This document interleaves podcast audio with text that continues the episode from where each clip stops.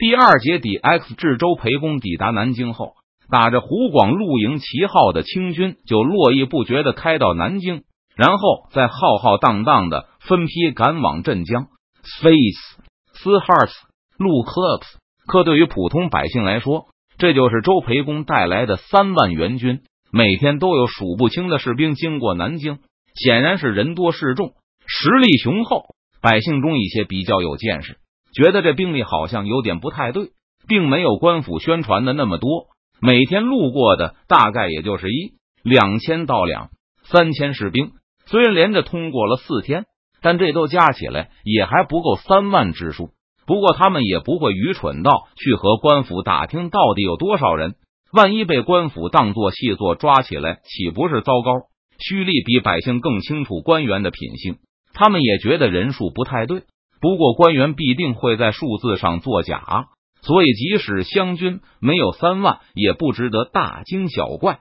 大部分底层的两江官员看法和胥吏也并没有什么不同，而两江总督衙门里的一些幕僚和负责的官员心里就很清楚，这从南京城外路过的清军有很多都是两江的部队。蒋国柱效法当年董卓进京时的手段，把标营分成几波。每一支标营多带着一批府兵，化妆成湖广陆营，大摇大摆的从南京城迁通过，乘船东进一段，然后再趁夜色再溜回上游来，然后再次走一遍过场。不过他们被告知，这不过是在帮湘军制造声势罢了，好让正路过南京的湘军看上去数目更大罢了。那些参与行动的军队，对到底他们占多大比例都心里没数。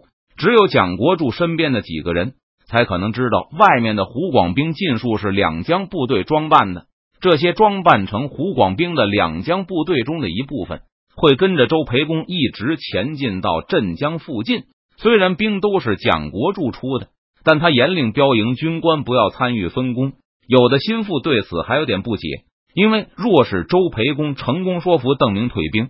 那两江总督衙门完全可以把战斗经过吹得天花乱坠，这种白来的功劳不要难道不可惜吗？但蒋国柱心中却另有打算。他现在因为兵力空虚，无计可施，所以只好利用周培公去与邓明会谈。但将来这件事到底会不会突然东窗事发，实在不好说。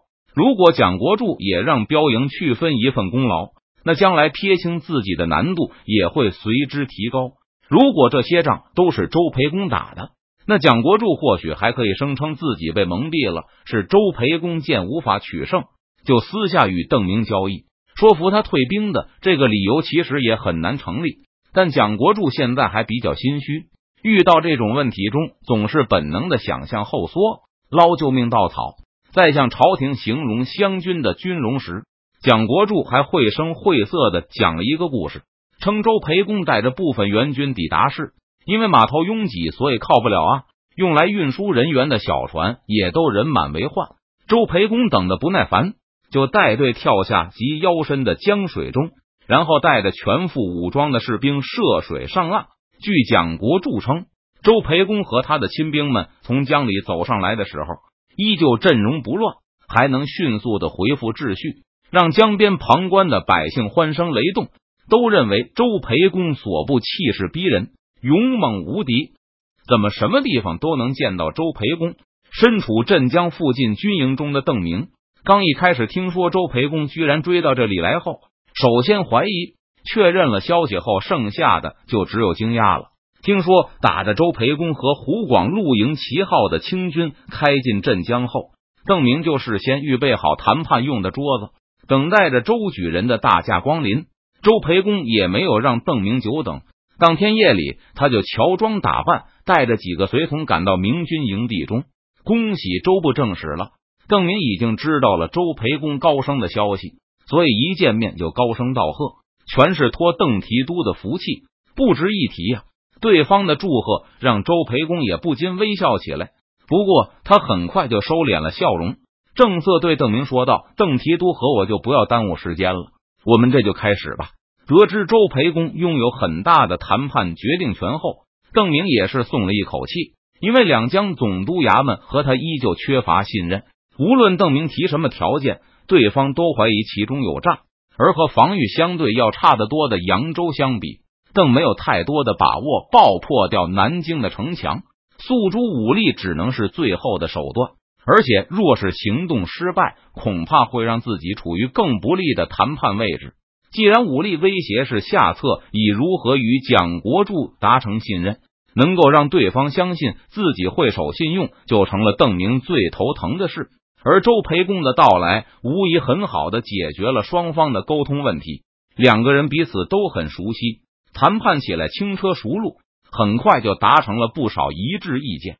在双方都感到受威胁的地方，彼此也都懂得，并且肯信任的互相推一步，很快就把和谈的大体框架搭建完成了。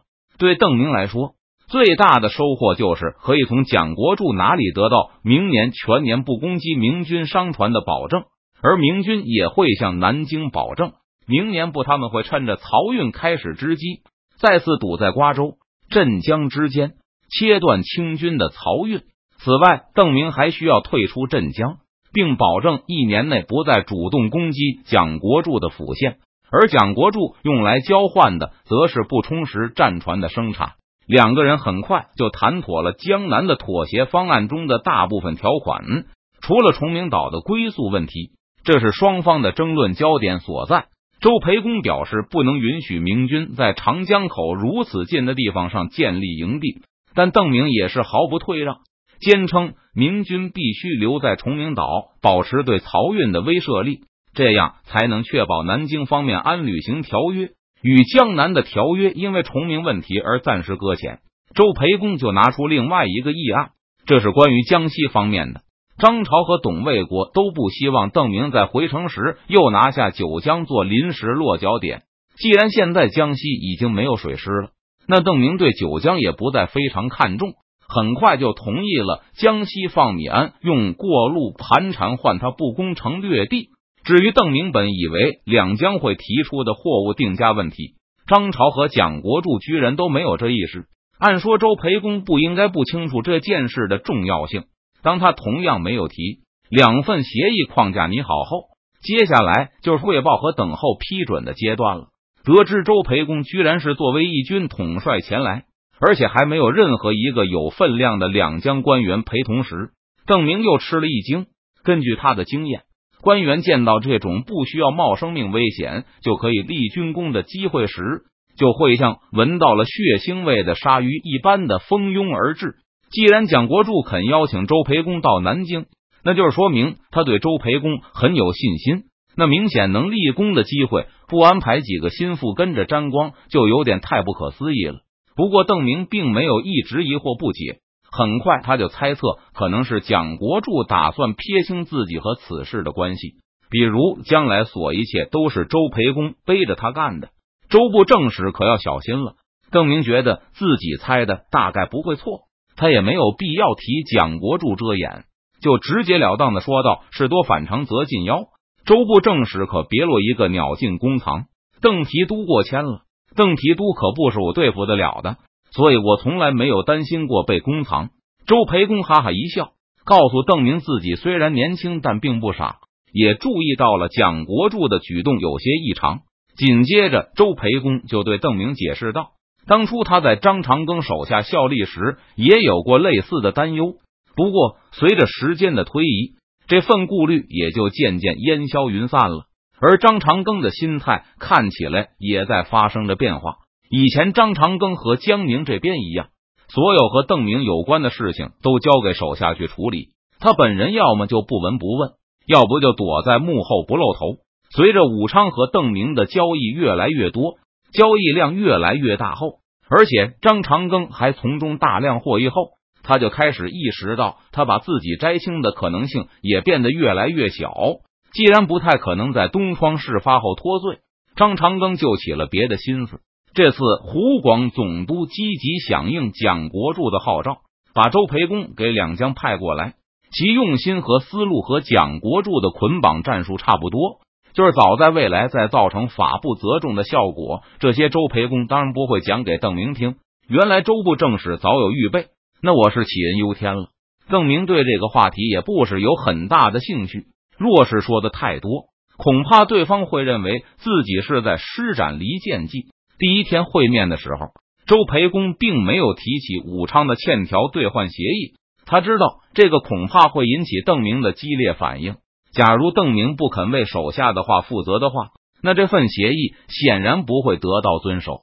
周培公觉得，在这种情况下，武昌能多赚一天是一天。最好邓明的手下也一直瞒着他才好。今天当然不会主动和他说。另外一种情况就是，邓明愿意为手下的话负责的话，周培公觉得在这种情况下，主动提起此事也没有什么好处。说不定邓明会牺牲一些在江南的利益来挽回武昌的协议，那样就等于是用武昌受损来让南京、南昌收益。虽然周培公拥有两省的布政使衔，但他暂时还不会让这种事发生。在返回营地的路上，周培公也在琢磨自己未来的对策。今天谈判的时候，他很认真，打算再替蒋国柱要回镇江和替张朝确保九江平安的时候，还尽力让他们少付出一些代价。这不但可以给两位巡抚一个惊喜，而且也是周培公理解的本职工作。刚才邓明提起蒋国柱的异常反应时，周培公立刻就表示自己注意到了，而且早因为武昌的经验而不害怕了。但其实周培公并没有如他所说的那样深思熟虑过，反倒是被南京的胡萝卜砸的有点晕乎乎的。之所以在第一时间就称自己已经解决了这个问题，也是在于邓明多次谈判中养成的一种下意识的反应。周培公生怕在对方面前露出破绽，所以什么都是先赌上再说。湖广总督虽然像我说的一样，对于邓提督的交易管的越来越多。但冲锋在前的依旧是我，到时候不管别人怎么样，反正我肯定跑不掉。江宁巡抚这里，将来如果有事，肯定也会尝试着先把责任推给我。如果众多督府都参与此事，就算暴露了朝廷，或许也会有所顾忌，而不会痛下杀手。但总要杀鸡给猴看吧，搞不好我就是那个被杀的。周培公几天来的好心情渐渐散去了，不过他意识到。当时他对邓明说的另外一句话也没错，只要邓明依旧纵横长江，那督府们就还用得着我。无论是湖广总督还是江宁、江西巡抚，他们的其他手下一见邓明就腿肚子发软，恨不得立刻答应对方所有的条件。我比他们都强，只有邓明依旧能够威胁督府们，督府们才会倚重我。嗯，我似乎没有必要和邓明斤斤计较。算来算去。周培公发现，给督府们争取的最好条款，并不是自己的最佳策略。他只需要表现的比其他那些不懂得谈判的人强就够。在证明自己的用处的同时，应该让邓明拿到更多的好处，这样明军就会变得更强，对督府的威胁也更大。这样，周培公的地位也就能得到日益巩固和提高。如果邓提督对北京都形成巨大威胁了。那就是朝廷知道了此事，说不定也不会把我怎么样，而是同样要依仗我的才能。周培公开始意识到，他的最佳对策就是携邓自重，这样他才是最安全的。不过，湖广总督大人对我情深意重，我不好这么做啊。蒋巡抚虽然对我有些提防，但也给了我布政使大印，我要是出卖他也不妥啊。回到军营中后，周培公依旧在天人交战。一边是自己的利益，一边是恩主的利益，他有些不知道应该如何把握尺度。不过最后，周培公还是决定适当的维护自己的利益，让他下定决心的正是这些总督、巡抚们的榜样效果。既然这些封疆大吏为了自己的安全都能去通邓，那周培公觉得自己为了保证自己的安全，也应该可以对邓明适当防水。只要保证督府们不比自己出面前更吃亏，就算是没有白拿他们给的好处和栽培的恩情了。福建的事情多半邓提督已经听说了，但他知道的肯定不如我详细。得知达素受挫后，湖广总督对此非常关心，因为这直接会影响到他对邓明的战略。虽然清廷对损失情况严格保密，不过官场上能够看到的线索还是比流入民间的要多得多。尤其是总督衙门这种高级机构，对事态的严重程度还要有一点点了解的。周培公打算在左右无人时，不经意不小心的向邓明透露一些福建的真实情况，这样邓明就会拥有更好的谈判地位。如果邓明利用这点来谋取更多的好处的话，那就不是周培公谈判不利了。不过武昌的新协议，周培公依旧不会告诉邓明，因为那个协议对长官们的影响不大，反倒与武昌鹰派集团的利益息息相关。与普凡、于佑明他们签署完协议后，周培公很快就立刻了武昌。当他离开时，协议还没有开始执行，所以他并不知道这个协议刚刚开始执行就遭遇到了一些麻烦。拿到第一批试验性的凭证后，武昌的鹰派就去交换明军的货物，其他土产都是由邓明留下的人在负责，属于官吏编制。对这些官吏来说，邓明的命令是唯一需要考虑的事。既然普凡拥有定价权，那货物卖多少欠条和他们无关，拿凭证来就可以支取货物，他们已经没有责任问题了。其他的货物都没有问题，但盐却无法用于佑明给的那种欠条凭证交易到，因为普凡虽然有大部分货物的定价权，但是盐价他是管不到的，盐价是由盐商来定的，在盐行的人眼里，这就是一下子让他们的售价。变成原来的三分之一左右，这是他们绝对不能同意的。因此，任凭普凡好说歹说，这些盐商的手下就是不同意降价出售食盐。正好卢欢押送着新一批川盐抵达武汉，现在成都的五大盐行对外已经形成攻守同盟，采用统一的价格和政策，然后平分利润。听说卢欢抵达后，朴凡和于右明就赶紧跑去找他。希望他能出面修改对武昌的食盐价格，好让成都工业银行的凭据能够拥有更好的信用。我们当然不能降价。得知对方的要求后，卢欢把头摇得如同拨浪鼓。我肯定不同意。就算我同意，其他四家也不会同意。不错，我有权修改成都府盐商联合会在武昌的政策，但肯定不能不经过他人同意就做出这么大的修改。于右明指出。虽然售价下降了三分之一，但欠条的购买力也提高了，所以并没有亏。但卢欢依旧不为所动。欠条是不是能够兑换更多的银子和我们没有关系，因为对我们来说银子没有用。这里每卖一百斤盐，我们就需要向刘知府缴纳一百元的赋税。每代售一百斤的淮盐，除了缴纳一百元元的税赋，还要再交给刘知府五十元的分成。我怎么可能降低售价到一百斤盐六十六元呢？那样每卖一百斤盐，我们就要赔八十多。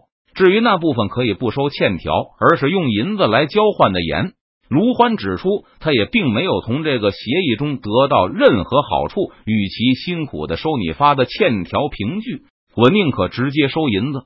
提督和刘知府一样，给我们盐商购买铁矿、船只的许可了。不行。你们工业银行的欠条凭据我们不能接受，